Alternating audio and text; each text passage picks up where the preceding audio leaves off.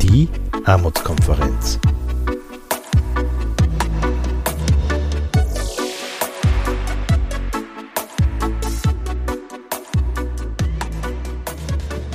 Herzlich willkommen bei einer weiteren Podcast-Folge der Armutskonferenz. Wir dokumentieren heute eine Pressekonferenz, die am 15. Oktober 2021 stattgefunden hat zum Thema leistbares Wohnen. Ähm, der UN-Tag gegen Armut ist vor der Tür gestanden und wir haben niedrige Einkommen und teures Wohnen, das passt nicht zusammen, zum Thema gemacht und wieder Vertreterinnen äh, verschiedener Mitgliedsorganisationen der Armutskonferenz gebeten, ihre Sichtweise zu diesem Thema zu präsentieren. Martin Schenk erzählt jetzt alles weitere. In den Shownotes gibt es die Links auch zu den schriftlichen Dokumenten auf unserer Homepage. Ich darf Sie herzlich begrüßen zur Pressekonferenz der Armutskonferenz im Vorfeld des UN-Tags gegen Armut. Es geht um leistbares Wohnen. Vielen Dank der Plattform Sichtbarwerden der Armutskonferenz. Christine Salinger wird dann auch noch zu Ihnen sprechen. Leistbares Wohnen ist ein Riesenthema und die Probleme kann man mittlerweile nicht mehr ignorieren und nicht mehr schönreden. Wir sind die Armutskonferenz, das Netzwerk aus sozialen Einrichtungen, Bildungseinrichtungen, Forschungsinitiativen, die sich dem Ziel gesetzt haben, Armut zu bekämpfen und auch Maßnahmen vorzuschlagen, gegen Armut. Wir kommen aus der sozialen Praxis. Wir wissen, äh, wo die Probleme sind. In unserer Plattform ist die Plattform Sichtbar werden, ein Zusammenschluss Armutsbetroffener, die selbst Experten, Expertinnen ihres Lebens sind und auch wissen, was Armut am eigenen Körper, am eigenen Leib bedeutet.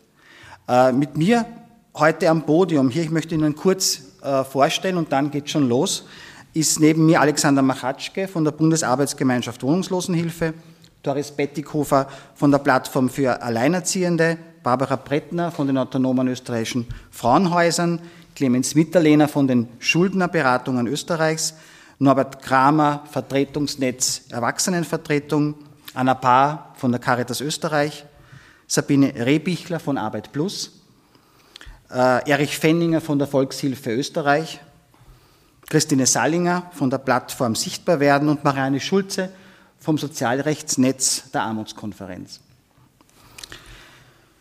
Ähm, wir werden Ihnen eine Reihe von Vorschlägen, Beispielen, äh, Praxisberichten liefern. Ich möchte mit dem Alexander Machatschke beginnen. Vielen Dank. Ähm, wir haben, glaube ich, gerade sehr anschaulich gesehen, äh, was die Probleme beim Wohnen sind. Ähm, um leistbares Wohnen für alle sicherzustellen, braucht es das Drehen an vielen Schrauben. Ähm, ich werde Ihnen jetzt versuchen, vier ähm, sozialpolitische Schrauben und eine wohnpolitische Schraube kurz vorzustellen, an denen wir drehen sollten. Ich werde versuchen, mich möglichst kurz zu fassen. Ähm, vielleicht ist nachher noch Zeit, das zu vertiefen.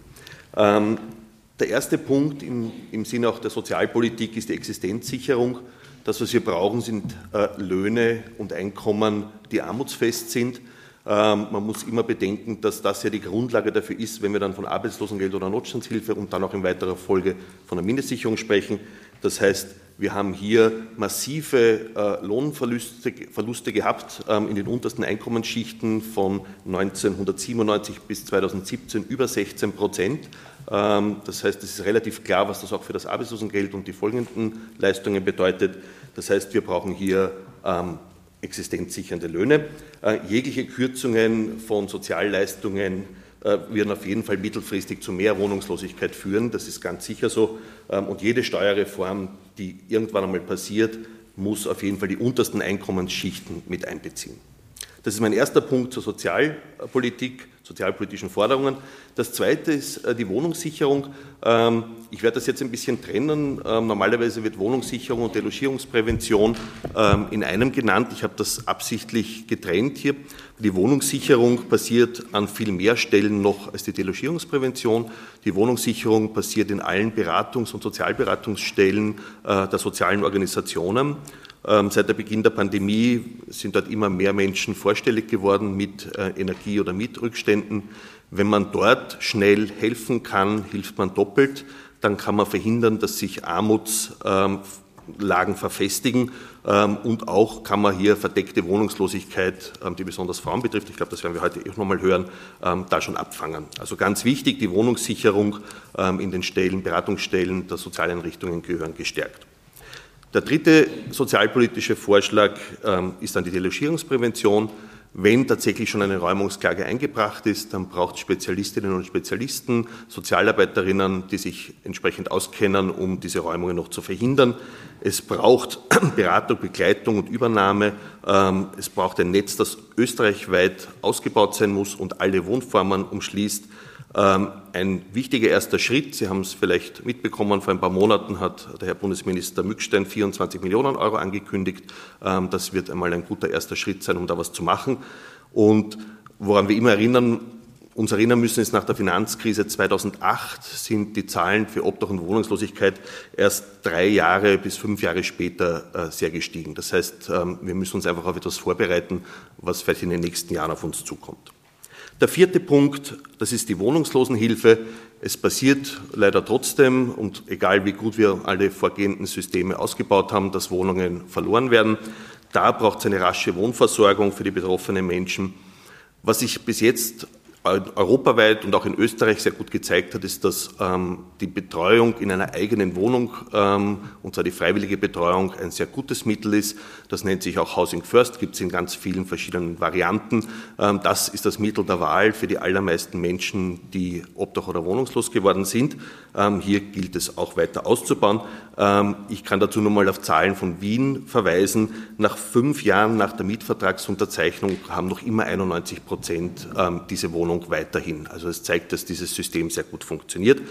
Aber was auch klar sein muss, es gibt immer Menschen, die für dieses, dieses Angebot nicht passt und für diese Menschen brauchen wir auch noch andere Angebote und was auch immer das sein mag, Wohngemeinschaften, gemeinschaftliches Wohnen mit Unterstützung vor Ort oder auch, wenn es gar nicht anders geht, und zwar kurzfristig, äh, niederschwellige Notschlafstellen. Das waren meine vier Punkte sozialpolitische Forderungen. Es gibt da noch eine fünfte äh, Forderung oder ein fünfter Vorschlag, und zwar geht es da ums leistbares Wohnen an sich. Ich glaube, es ist extrem wichtig, ähm, dass wir Sozialpolitik und Wohnungspolitik mehr verschränken. Das sind momentan versäulte Systeme, die kaum miteinander zu tun haben. Äh, Wohnen ist ein Menschenrecht und muss auch als solches behandelt werden. Das heißt, wir brauchen auf irgendeine Art und Weise dieses Recht in unserer Verfassung, sei es durch die Ratifizierung ähm, der Artikel 30 und 31 der revidierten Sozialcharta, sei es durch eine Verfassungsänderung. Ähm, was auch wichtig ist im Wohnen, äh, und in der Wohnpolitik ist, dass wir bei der Förderung von Wohnbau und Sanierung in erster Linie auf den Bestand von Mietwohnungen und den Neubau von Mietwohnungen schauen. Ähm, es ist zwar schön, wenn wir auch Eigentumsförderung haben. Die Frage ist, ob wir uns beides leisten können. Ähm, nicht in diesem Ausmaß, wie wir es brauchen, offensichtlich. Also sollten wir da auf den Mietsektor uns konzentrieren. Insgesamt muss auch der gemeinnützige und das kommunale Wohnungssegment gestärkt werden. Weil es bringt uns nichts, wenn wir zwar genügend Wohnungen bauen, aber die sich niemand leisten kann und die dann als Beton Gold leer stehen. Danke. Vielen Dank. Doris Bettikofer von der Plattform für Alleinerziehende. Ja, guten Morgen von meiner Seite und danke für Ihr Kommen. Ähm, ich möchte gleich anschließen und ähm, um zwei Punkte, die für Alleinerziehende besonders wichtig sind, ergänzen oder betonen. Wir haben gerade in diesem äh, geförderten Wohnbau für Alleinerziehende ähm, die Situation, dass sie eigentlich den gleichen Wohnbedarf äh, oder Wohnraumbedarf haben wie äh, zusammenlebende Familien, wie Paarfamilien. Der reduziert sich nicht, aber muss hauptsächlich von einem Einkommen finanziert werden. Für Alleinerziehende wäre es besonders wichtig, dass äh, äh, besonders bei Neubauten auf die Grundrissbedürfnisse der Familie Rücksicht genommen wird. Wir brauchen äh, kleinere Wohnungen, leistbare Wohnungen mit mehr Räume. Und es ist für jede ähm, Alleinerziehende wichtig, sozusagen eher einen zusätzlichen Raum zu haben, wie eine große, eine große Wohnküche. Viele von den Alleinerziehenden ähm, mit mehreren Kindern äh, schlafen jetzt mittlerweile schon im, im, einfach im Wohnraum, in der Wohnküche. Und das ist äh, gerade äh, mit Kindern, die also unterschiedlichen Alters sind, oft einfach zu belastend. Ähm, ich habe Ihnen äh, drei Aussagen von Alleinerziehenden mitgenommen, die, denkt man, das äh, sehr gut veranschaulichen. Wir schlafen alle in einem gemeinsamen Raum. Für die Kinder gibt es keine Möglichkeit eines eigenen Zimmers. Die Wohnung ist einfach zu klein. Ähm, Alleinerzieherin mit drei Kindern, sieben, drei und zwei Jahre. Die Kinder werden dann unruhig und streiten viel. Keiner kann sich zurückziehen. Ich kann keines der Kinder in ein Zimmer schicken und ein bisschen Ruhe haben. Alleinerzieherin mit zwei Kindern. Die Jüngeren laden dann auch keine Freunde ein. Das ist sehr schade. Ein alleinerziehender Vater mit drei Kindern. Und der zweite Aspekt, den, äh, den wir orten, äh, ist sozusagen, dass wir nur ähm, verstärkte Anerkennung der, der Familienform alleinerziehend in alle Sozialleistungen brauchen, in alle Wohnbeihilfen. Ja. Wir haben momentan äh, Situationen, wo die, die Wohnbeihilfen einfach nicht reichen. Wir haben äh, verschiedene, verschiedene Systeme, wie Unterhaltsleistungen zum Beispiel anerkannt werden. Oberösterreich bietet da ein ganz kurioses ähm, Beispiel sozusagen. Dort werden maximal 174 Euro für die Wohnbeihilfe angerechnet. Ja. Das heißt, Alleinerzieherin, die 100 Euro Unterhalt kriegt, das fließt zu 100 Prozent ins Einkommen mit rein für die Berechnung. Alleinerzieherin, die 250 Euro Unterhalt bekommt, wird nur anteilsmäßig dem Einkommen zugerechnet. Das ist eine ganz eine grobe Benachteiligung von armutsgefährdeten Familien. Ähm, ich würde gerne mein Statement äh, abschließen mit einer Aussage äh, oder mit einem Wunsch von einer Alleinerzieherin, Alleinerzieherin äh, wie, wie sie sich Wohnen wünscht. Und zwar sagt sie, ich wünsche mir eine modernisierte Wohnung, die nicht so kalt ist, mit guter Isolierung und komfortablen Wohnraum, ökonomisch und umweltschonend zu heizen und ein eigenes Kinder- und Elternschlafzimmer. Und diese Aussage stammt von einer Studie von vor zwei Jahren und ist nach wie vor top aktuell. Danke. Clemens Mitterlehner. Ja, ich möchte Ihnen kurz erläutern, äh, aus Sicht der Schuldnerberatungen, wo die Schnittmengen sind zwischen Schulden und dem Thema Wohnen. Ähm, es geht zum einen um die laufenden Kosten für Wohnraum und Energie. Wir machen ja mit allen Klientinnen und Klienten als Basis für eine Schuldenregelung eine Einnahmen-Ausgabenrechnung. Und bei dieser Aufstellung stellen wir sehr häufig fest, dass äh, ein extrem großer Anteil des oft sehr geringen Einkommens für Fixkosten wie Miete, Strom und Heizung verwendet werden muss. Wenn dann wegen der hohen Fixkosten eigentlich nichts mehr oder fast nichts mehr zum Leben übrig bleibt für die variablen Kosten, Lebensmittel, Kleidung, Gesundheitskosten und so weiter, dann geht es nicht mehr um Schuldenregelung, dann geht es um Existenzsicherung. Die Schuldenregelung muss warten. Zweitens stellen wir fest, dass viele Menschen Schulden bei Miete und bei Energieversorgern haben. Wir haben Menschen in Beratung, die seit Monaten ohne Strom und ohne Heizung leben müssen. Es ist natürlich eine akute Bedrohung für die Existenz und die Gesundheit. Betroffen davon ist die ganze Familie, auch die Kinder. Handelt es sich um Schulden beim aktuellen Vermieter, dann geht es um die Verhinderung einer Delogierung und nicht mehr um eine Schuldenregelung. Die Schuldenregelung muss wiederum warten. Menschen, die in Schulden sind und Lohnexekutionen haben, Menschen, die im Privatkonkurs sind, sind gezwungen, am Existenzminimum zu leben. Dieses vom Staat definierte Existenzminimum hat leider sehr wenig mit der Realität zu tun. Also mit der Realität, wie viel man tatsächlich zum Leben braucht, was man für die Existenz braucht. Zum Vergleich, die Armutsgefährdungsschwelle für eine alleinstehende Person liegt bei 1328 Euro. Das Existenzminimum liegt um 328 Euro darunter. Die von uns erhobenen Referenzbudgets, die die notwendigen Ausgaben für eine sparsame, aber gesunde Lebensführung darstellen, liegen für eine äh, alleinstehende Person bei 1459 Euro. Die Differenz zum Existenzminimum ist also nochmals größer. Für die Fixkosten, Miete, Strom, Heizung und dergleichen errechnen unsere Referenzbudgets für eine alleinstehende Person 775 Euro. Da bleibt eine Differenz von 225 Euro auf das Existenzminimum pro Monat. Das sind pro Tag 7,50 Euro. Für Leben, Gesundheitskosten, Kleidung, Reparaturen und so weiter. Soziale und kulturelle Teilhabe spielt da natürlich nicht mehr. Ein weiterer Punkt, eine neue Rechtslage in Bezug auf Menschen mit Schulden, die seit 1. Juli gilt, äh, wird die Situation von Wohnungssuchenden und Mietenden weiterhin verschärfen. Ganz ohne Login und ohne Zugangsdaten kann man auf der Webseite des Justizministeriums nachsehen, wer in Österreich überschuldet ist. Das heißt, ein potenzieller Vermieter kann sich vorher informieren, ob diese Person Zahlungsprobleme hat. Ein öffentlicher Pranger sozusagen der Wohnungssuchenden weitere Probleme äh, bieten wird, äh, leistbaren Wohnraum zu finden. Noch ein Aspekt. Wir erleben, dass im sogenannten sozialen Wohnbau immer öfter Bürgschaften für Mietverträge gefordert werden, wenn das Einkommen nicht entsprechend hoch ist. Das zwingt Menschen mit geringen Einkommen oder mit Schulden häufig auf den freien und noch mehr überteuerten Wohnungsmarkt. Schuldenregelung braucht eine stabile Wohnsituation als Basis. Die geschilderten Probleme passen aber mit einer Schuldenregelung nicht zusammen. Es ist niemandem geholfen, wenn Menschen in Armut und Überschuldung zurückgelassen werden, weder den Betroffenen noch ihren Familien, noch den Gläubigern, noch der Volkswirtschaft. Sie sehen, an allen Ecken und Enden sind Menschen in starken existenziellen Nöten. Es braucht dringend Maßnahmen, um für alle Menschen den Wohnraum leistbar zu machen.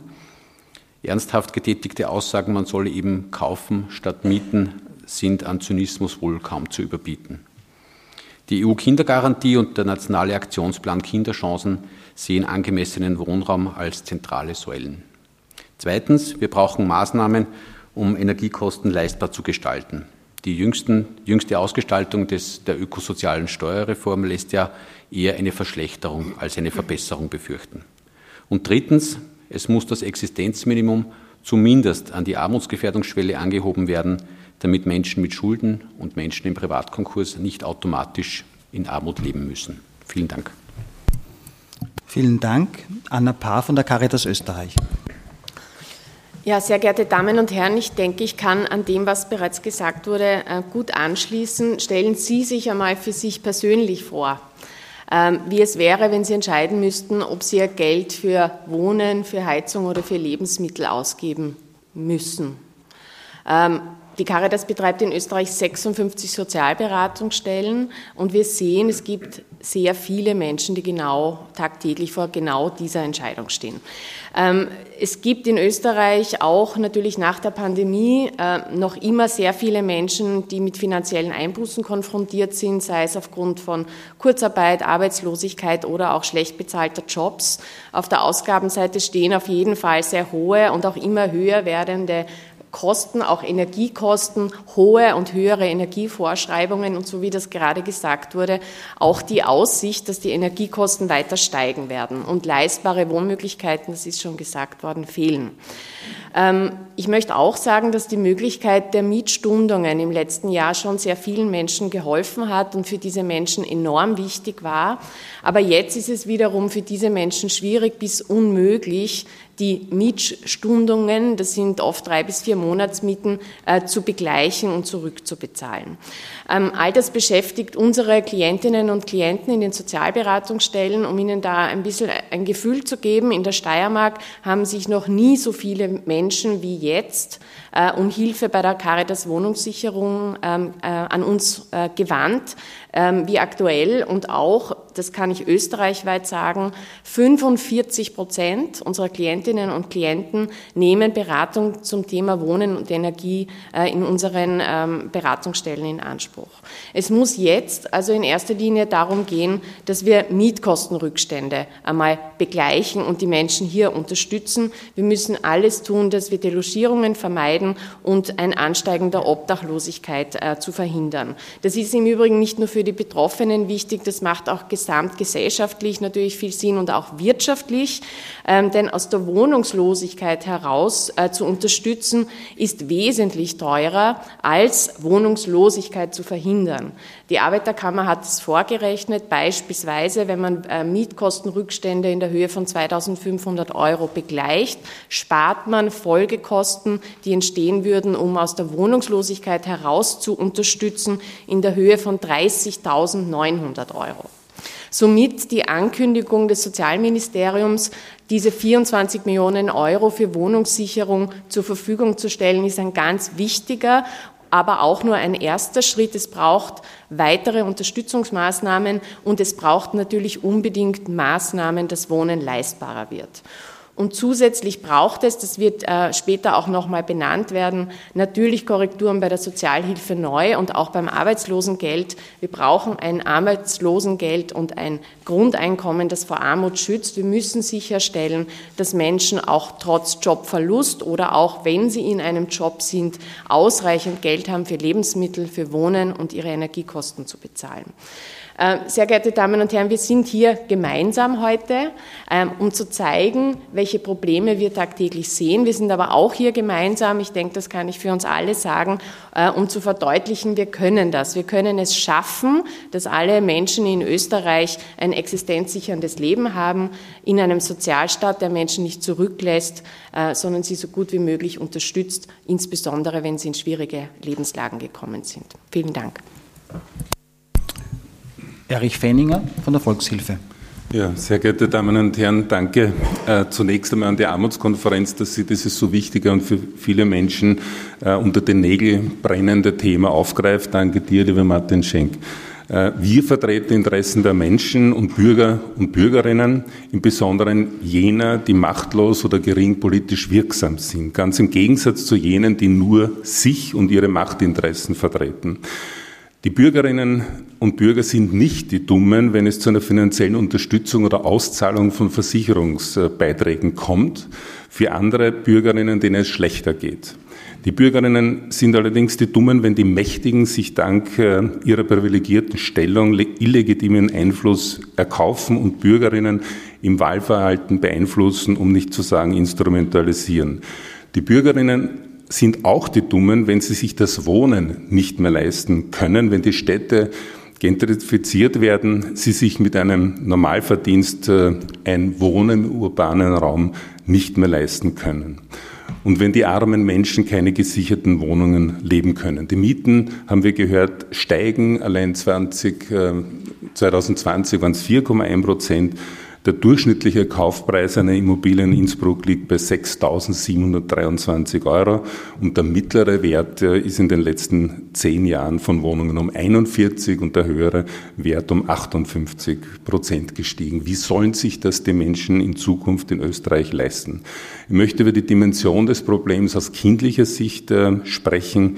Äh, schauen wir uns das in Zahlen an. 2020 lebten 225 Kinder in überbelegten Wohnungen, 164.000 Kinder in feuchten Wohnumgebungen, 214.000 in lauten Wohnungen und 82.000 in dunklen Wohnverhältnissen. In den 558 Haushalten, die überbelegt sind, leben unsere Kinder und Jugendlichen. Zu den Auswirkungen zunächst aus sozialarbeiterischer und sozialwissenschaftlicher Kinderarmutsforschung, die wir führen. Die Kinder leiden an einem Existenzdruck und an Existenzängsten. Sie wissen um die Sorgen ihrer Eltern und sie wissen, dass die Wohnung nicht gesichert ist. Die Kinder verfügen über keinen Ort des Rückzugs. Äh, sie leben beengt, äh, sie haben keinen Platz, keinen ausreichenden Platz für sich äh, und auch keinen Platz für Hausübungen oder zum Lernen für die Konzentration für sich selbst. Sie leben erleben die Wohnung als Ort der Isolation. Sie, haben, sie wohnen in Substandardswohnungen äh, und die Wohnung ist der Ort der Isolation oftmals und der Traurigkeit statt der Ort des sich Wohlfühlens und des Rückzugs. Und wenn wir uns die medizinischen Befunde nun anschauen, dann sehen wir, dass es einen starken Zusammenhang gibt mit Krankheit und Schimmel und Kälte in den Wohnverhältnissen, ähm, zeigt die Ärztekammerstudie, die wir durchgeführt haben. 85 Prozent der Ärztinnen beobachten, dass die Kinder, wenn sie arm sind, häufiger krank sind und die Kinderärztinnen äh, sehen es zu 90 Prozent, dass die Armutsbetroffenen Kinder kränker sind als, das, als die anderen. Somit erkennen wir, dass diese Phase des Lebens prägend sein wird äh, in der Zukunft, dass mit viel Scham, Ausgrenzung und Schmerz verbunden ist, letztlich ein nicht gelingendes produziert. Was fordern wir? Wir fordern eine Initiative Wohnungssicherung, ähm, die so aussehen muss, dass es zum Ausbau der sozialen Arbeit, der unmittelbaren sozialen Arbeit kommt, dass es eine Wohnungssicherung durch Geldleistung kommt, die ein Recht auf ein gesichertes, langfristiges Wohnen ermöglicht. Äh, wir brauchen eine dringende Reform der sozialen Hilfe, um das zu reparieren, was angestellt worden ist. Und wir benötigen eine Kindergrundsicherung für unsere Kinder und Jugendlichen. Danke. Vielen Dank. Norbert Kramer vom Vertretungsnetz Erwachsenenvertretung. Äh, vielen Dank. Ähm, aus unserer Sicht äh, als Vertreter von Menschen mit eingeschränkter Entscheidungsfähigkeit äh, ein erweitertes Statement dazu. Leistbares Wohnen trotz Sozialhilfe, das ist für uns die Frage und manchmal ist es auch ein Widerspruch. Seit in den meisten Bundesländern die neuen, verschärften Sozialhilferegelungen in Kraft sind, sehen wir, dass die Behörden gnadenlos alle erdenklichen Einkünfte von der Sozialhilfeleistung abziehen. Alles, was am Konto eingeht, wird abgezogen. Zum Beispiel Taschengeld aus Beschäftigung in einer Werkstatt oder in der Arbeitstherapie. Dort werden ja auch immer Taschengelder bezahlt und nicht Lohn aber auch äh, sogar Erlöse aus dem Verkauf von Straßenzeitungen wurden schon einkassiert. Oder die Abgeltung von Pflegeleistungen innerhalb der Familie, also innerhalb der Familie die Weitergabe des Pflegegeldes an die pflegenden Angehörigen. Es geht äh, meistens um nicht viel. Meistens sind es aber mindestens 8, äh, 50 Euro. Der, ähm, wir hatten letztes Jahr das Problem mit dem Corona-Bonus. Der wurde ebenfalls angerechnet und einbezogen, ein, einbehalten. Wir stellen uns äh, bereits ängstlich die Frage, wie es mit dem Klimabonus sein wird. Wird er ebenfalls wieder die Leistung reduzieren oder kann äh, rechtzeitig eine gesetzliche Änderung erfolgen? Besonders problematisch ist es, wenn Wohnbeihilfe als Einkommen von der Sozialhilfe abgezogen wird.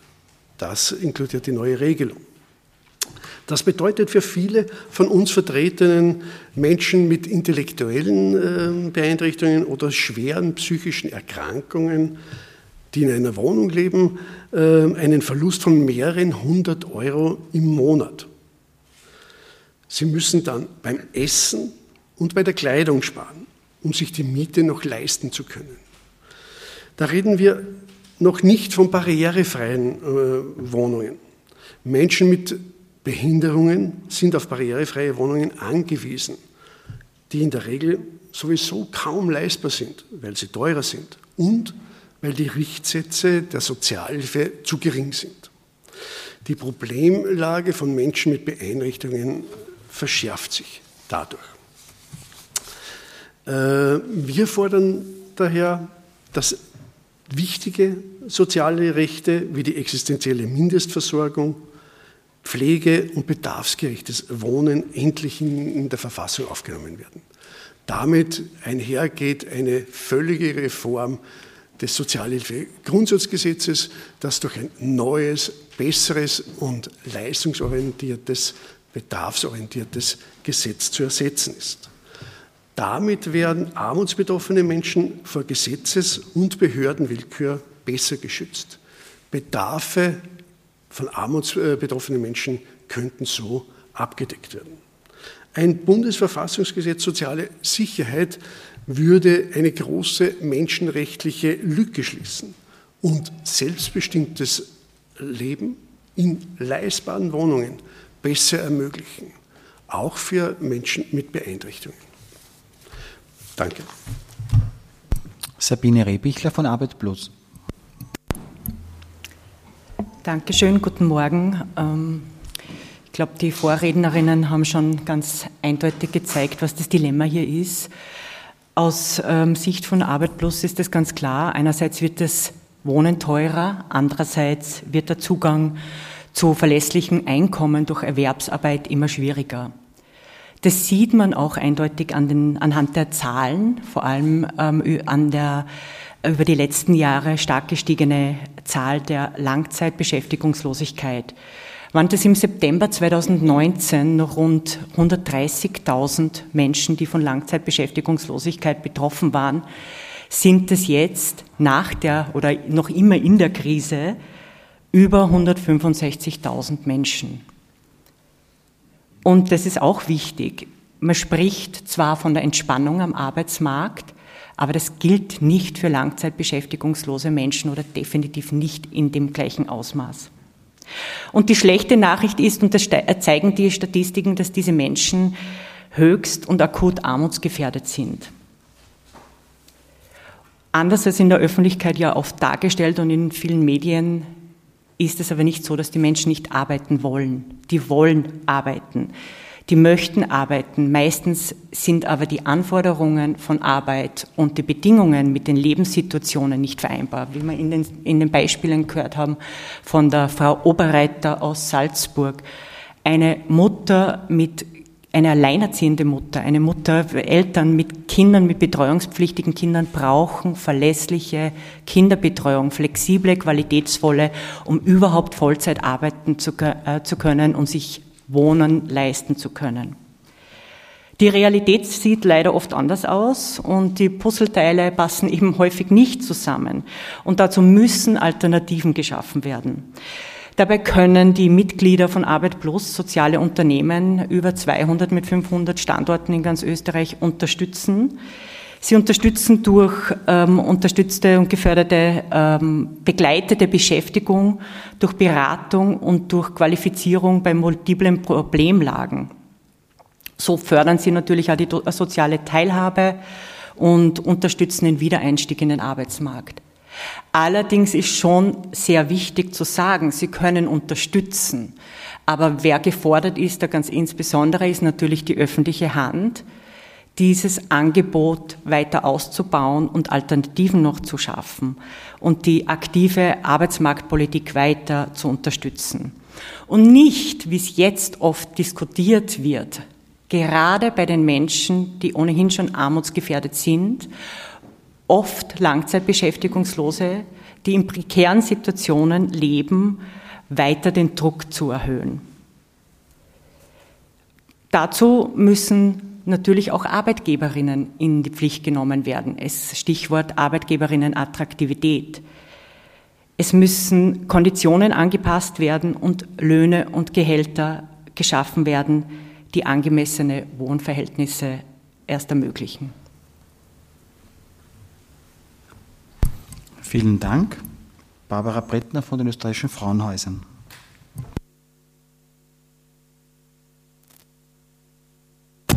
Ja, geht das auch, glaube ich. Ja. Was Sie schon alles gehört haben zum Wohnen für die Sozialhilfe. Von mir bekommen Sie noch ein wenig Einblick, beziehungsweise das Thema der Gewalt wird noch ein bisschen dazu genommen. Ähm, Armut bedeutet oft Enge, Scham, Bewegungseinschränkung, Unsicherheit, Isolation, Chancenlosigkeit, Sehnsucht und vieles mehr. Auch Gewaltbetroffene erleben genau das. Enge, Scham, Bewegungseinschränkung, Unsicherheit, Isolation, Chancenlosigkeit, Sehnsucht und vieles mehr. Hier treffen sich diese beiden Themen ganz eindeutig. Und wenn nicht Änderung oder wenn nicht wesentliche politische Entscheidungen, die von außen kommen, die den Rahmen vorgeben und die wiederum einer bestimmten Haltung entsprechen, die ich seit vielen Jahren inzwischen zunehmend vermisse, wird sich das, was wir wissen, dass sich nämlich die Armut von Generation von Generation fortsetzt, wird das auch mit der Gewalt so sein. Auch die Gewalt gibt von Generation, wird von Generation weitergegeben. Auch ich habe natürlich ein Beispiel für sich, das sich nicht wesentlich verändert, natürlich, weil dieselben Problemlagen da sind, aber das Gewaltthema kommt noch dazu. Eine Frau nach massiver Gewalt durch ihren Ehemann kommt in ein Frauenhaus. Ich nehme mal jetzt Niederösterreich, weil da komme ich her. Sie ist 38, hat eine abgeschlossene Lehre. Sie hat drei Kinder im Alter von elf, sieben und zweieinhalb. Das ist eine wunderbare Mischung, wenn man auf die Rahmenbedingungen außen hinschaut. Ihr Einkommen besteht aus Familienbeihilfe, eine der größten Summen, 604 Euro, Alimente für drei Kinder, gesamt 210 und ein Teilzeitgehalt von 520. Das heißt, sie hat mit ihren drei Kindern ein Monatseinkommen von 1.334,80. Was das bedeutet, haben Sie durch meine Kollegen und Kolleginnen schon vorher gehört. Das ist sauknapp bzw. bis unmöglich. Gewaltbetroffene Frauen wagen oft die Trennung, den Sprung oder die Scheidung nicht, weil sie in einer finanziellen Abhängigkeit stecken und weil sie einfach merken, dass ähm, der Schritt weg sie genau dorthin bringt. Sie sind chancenlos, sie können nicht reüssieren, sie bekommen nicht genug äh, für die eigenständige Existenzsicherung. Das geht sich schlichtweg nicht aus. Das heißt, sie bleiben in den Gewaltbeziehungen oder, wenn sie es einmal gewagt haben, dass sie weggehen und einmal dann hinschauen und sagen, was habe ich für Möglichkeiten, sie gehen zurück weil es aussichtslos ist, weil das nicht zusammenpasst. Steigende Mietkosten, das wurde Ihnen schon alles genannt, steigende Energiekosten, Lebensmittelkosten, zunehmende Erfordernisse technischer Mittel für die Kinder, all das ist mit 1334 Euro einfach nicht zu schaffen. Finanzielle Notlagen, beengte Wohnsituationen, das haben wir jetzt bei der Wohnungslosenhilfe und auch bei diesen ganzen Themen, und die daraus entstehenden Folgen sind der Nährboden für noch mehr Gewalt.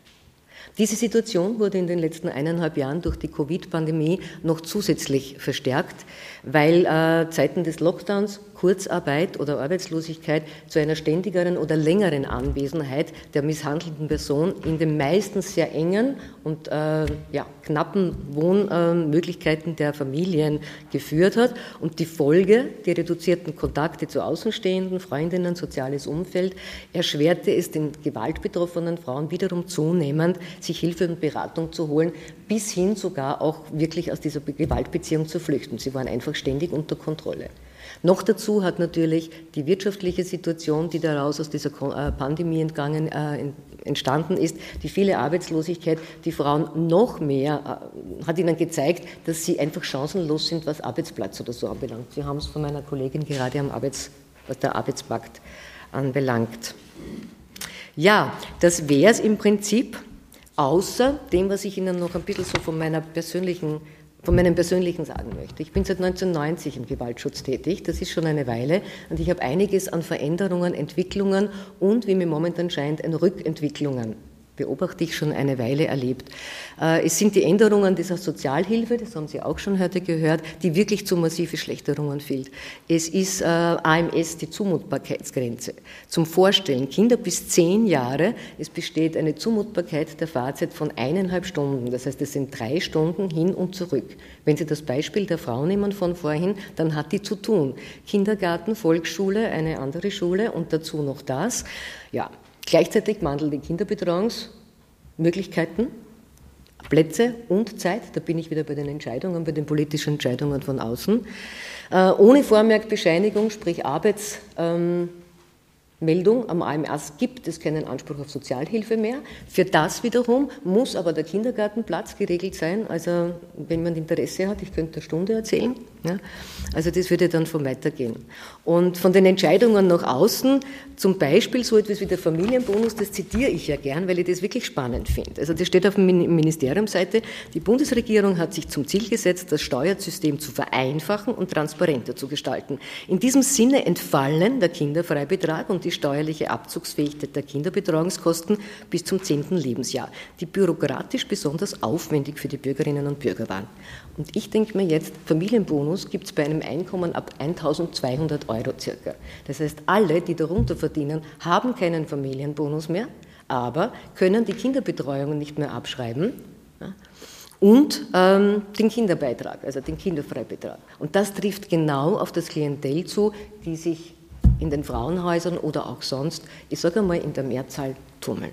Und was mir auch noch wichtig ist zum Sagen, wirklich zum Abschluss, gerade wenn es äh, so ungefähr 21 Frauenmorde oder so, alle Frauen in Österreich finden einen Platz in einem Frauenhaus.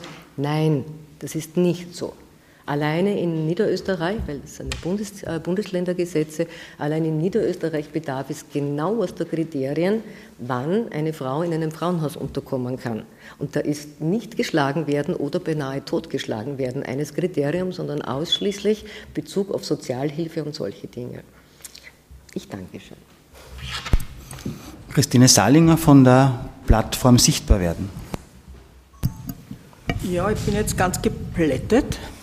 Wort A eingeschalten, ja. Äh, wir haben zu Beginn äh, von dem äh, Dilemma der, der Frau Oberreiter in Salzburg gehört und von der Familie Bacher in Innsbruck. Ähm, äh, ich bin von der Plattform Sichtbar werden, das ist die Betroffenenplattform in der Armutskonferenz, und ich kann diese Beispiele fortsetzen. Einer meiner Freunde beispielsweise lebt in Wörgl in Tirol, das ist also nicht die Landeshauptstadt. Trotzdem zahlt er 750 äh, Euro für 50 Quadratmeter und es bleiben ihm 50 Euro pro Woche für Energiekosten, für Mobilität, für Kommunikation, für Essen und äh, was man sonst noch braucht. Äh, als Langzeitarbeitsloser mit 55 plus und einer gesundheitlichen Beeinträchtigung hat er wenig Aussichten auf eine Verbesserung seiner Lage. Und nachdem wir jetzt auch schon viel äh, von, von Frauenarmut und Kinderarmut gehört haben, möchte ich mit Altersarmut ergänzen. Da habe ich ein besonders äh, schmerzhaftes Beispiel. In meiner Nachbarschaft wohnt eine 85-jährige Mindestpensionistin in einer 31 Quadratmeter Zimmerküche Substandardwohnung. Äh, Sie wissen, das sind die Wohnungen mit der Pasenna und dem Klo am Gang. Die alte Frau benutzt einen Kübel für die Verrichtung ihrer Notdurft. Geheizt wird mit einem elektrisch betriebenen Ölradiator, der nicht einmal das Zimmer wärmt.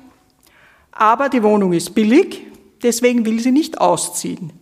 Sie kocht nämlich noch selber, sie kauft gern gute Lebensmittel, sie telefoniert oft, sie geht einmal in der Woche mit Freundinnen ins Kaffeehaus und besucht einmal im Monat ihre Verwandten im Burgenland. Teilhabe ist ihre Lebensqualität. Und die bezahlt sie mit Kübel und Kälte. Und was zeigen diese Beispiele? Armut ist nicht nur eine Frage des Einkommens, sondern in zunehmendem Maß eine Frage der Existenzkosten und da besonders der Wohnkosten. Einem armutsbetroffenen Menschen bleibt die Wahl zwischen Pest und Cholera. Entweder er verzichtet auf gutes Wohnen oder er verzichtet auf ein gutes Leben oder er verzichtet auf alles beide. Irgendwo habe ich gehört, wir schaffen das. Aber ich habe den Eindruck, wir schaffen das nicht mehr. Wir Betroffenen bleiben auf der Strecke. Wenn nicht die Entscheidungsträger endlich den politischen Willen zeigen, statt Sozialhilfe neu, echte, nachhaltige, soziale Hilfe zu leisten. Und außerdem bitte, Wohnen ist ein Menschenrecht. Danke. Duentag gegen Armut ist ein Tag der Menschenrechte.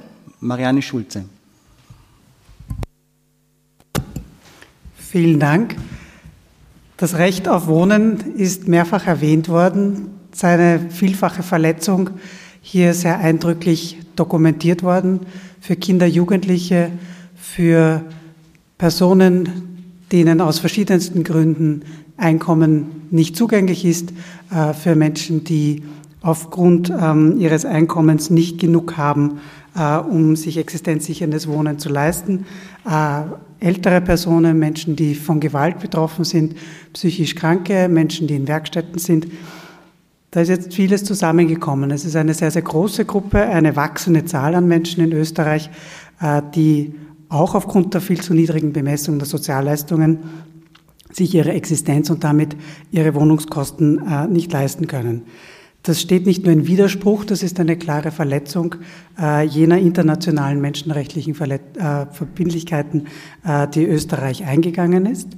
Ähm, Österreich hat sich in mehr als sieben äh, Konventionen der Vereinten Nationen also bekannt äh, für alle Menschen ähm, und eben für verschiedene Personen, die aufgrund äh, von Lebensumständen hier größere Schwierigkeiten haben, das Recht auf Wohnen zu sichern. Die Tradition in Österreich ist aber jene ähm, des Wohlfahrtsstaates, ähm, dass jeder und jeder, die es braucht, ähm, entsprechende Unterstützung bekommt. Dass das nicht mehr stimmt, dass dieser Anspruch nicht mehr hält, ähm, ist hier heute äh, deutlich belegt worden.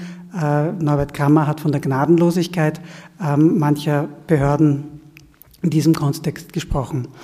Äh, das muss nicht so sein. Äh, man kann die internationalen Verpflichtungen, die Österreich eingegangen ist, äh, auf der nationalen Ebene so umsetzen, dass das Recht auf Wohnen gesichert ist. Es gab dazu in Österreich bereits schon ähm, einen sehr breiten Konsens. Das war vor der letzten Finanzkrise im Jahr 2005 der Konvent, ähm, mit dem eine Gesamtreform der Verfassung in Erwägung gezogen worden ist. Und hier gab es zum zur Erweiterung des Grundrechtskatalogs, der ja in Österreich historisch sehr ähm, überschaubar ist, äh, einen, ähm, eine Vereinbarung, dass sämtliche soziale Menschenrechte in die Verfassung kommen. Äh, die Hoffnung der Armutskonferenz ist es, äh, dass dieser Konsens wieder auflebt, weil im Regierungsprogramm die klare Absicht ähm, formuliert ist, äh, dass die Erweiterung des Grundrechtskatalogs und damit verbunden wohl hoffentlich auch soziale Menschenrechte und die Stärkung der sozialen Sicherheit Thema sein soll. Ähm, die Armutskonferenz hat mit ähm, ihrem Projekt Sozialrechtsnetz auch einen konkreten Vorschlag erarbeitet, zu einem eigenen Verfassungsgesetz soziale Sicherheit, das sämtliche soziale Menschenrechte, die bereits 2005 konsensual ähm, diskutiert wurden, in Verfassungsrang heben soll und damit Österreich jenen äh, internationalen Vorgaben, zu denen es sich schon längst verpflichtet hat, äh, auch tatsächlich gerecht wird und für armutsbetroffene Menschen, aber auch eben die steigende Zahl von Menschen, äh, die von Armut gefährdet sind, das Recht auf Wohnen und damit die Existenzsicherung auf Basis von Menschenrechten gesichert wird. Dankeschön. Vielen Dank. Niedriges Einkommen und teures Wohnen, das passt nicht zusammen. Das haben wir jetzt eindrücklich gehört. Ähm, wir können die Probleme im leistbaren Wohnen weder ignorieren noch schönreden. Ich fasse noch einmal zusammen in fünf Punkten, äh, was wir tun können. Wir haben gehört, wir können etwas tun, die Politik kann etwas tun. Äh, wir schließen nicht mit Ohnmacht, sondern mit äh, der Perspektive, dass wir etwas tun können, dass wir handeln können. Erstens Investitionen in den sozialen Wohnbau. Der ist in Österreich nicht bedarfsdeckend und hat noch Luft nach oben. Eine Verbesserung auch in der Flächenwidmung, das ist ganz wichtig, weil die Bodenpreise für den gemeinnützigen Wohnbau in vielen Bereichen des Landes viel zu hoch sind, um dann auch leistbares Wohnen zu garantieren. Zweitens, 25.000 äh, Wohnungen für Wohnungslose und Gefährdete. Das hat etwas mit sozialem Wohnbau zu tun und würde gerade die Gruppe, das ist nämlich ungefähr die Zahl derer, die in Österreich zurzeit wohnungslos sind, eine Möglichkeit bieten, auch mit modernen Konzepten wie Housing First und dergleichen, ihnen eine Wohnung zur Verfügung zu stellen. Drittens, die Delogierungsprävention flächendeckend ausbauen. Auch das ist in Österreich noch nicht geschehen. Viertens, die Sozialhilfe sanieren, reformieren, am besten gleichlassen und ein neues Mindestsicherungsgesetz schaffen.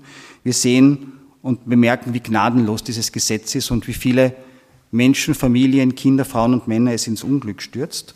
Und fünftens, Wohnen als soziales Menschenrecht, als Grundrecht in der Verfassung verankern. Wir haben da als Armutskonferenz einen eigenen Gesetzesvorschlag gemacht, das steht im Regierungsprogramm.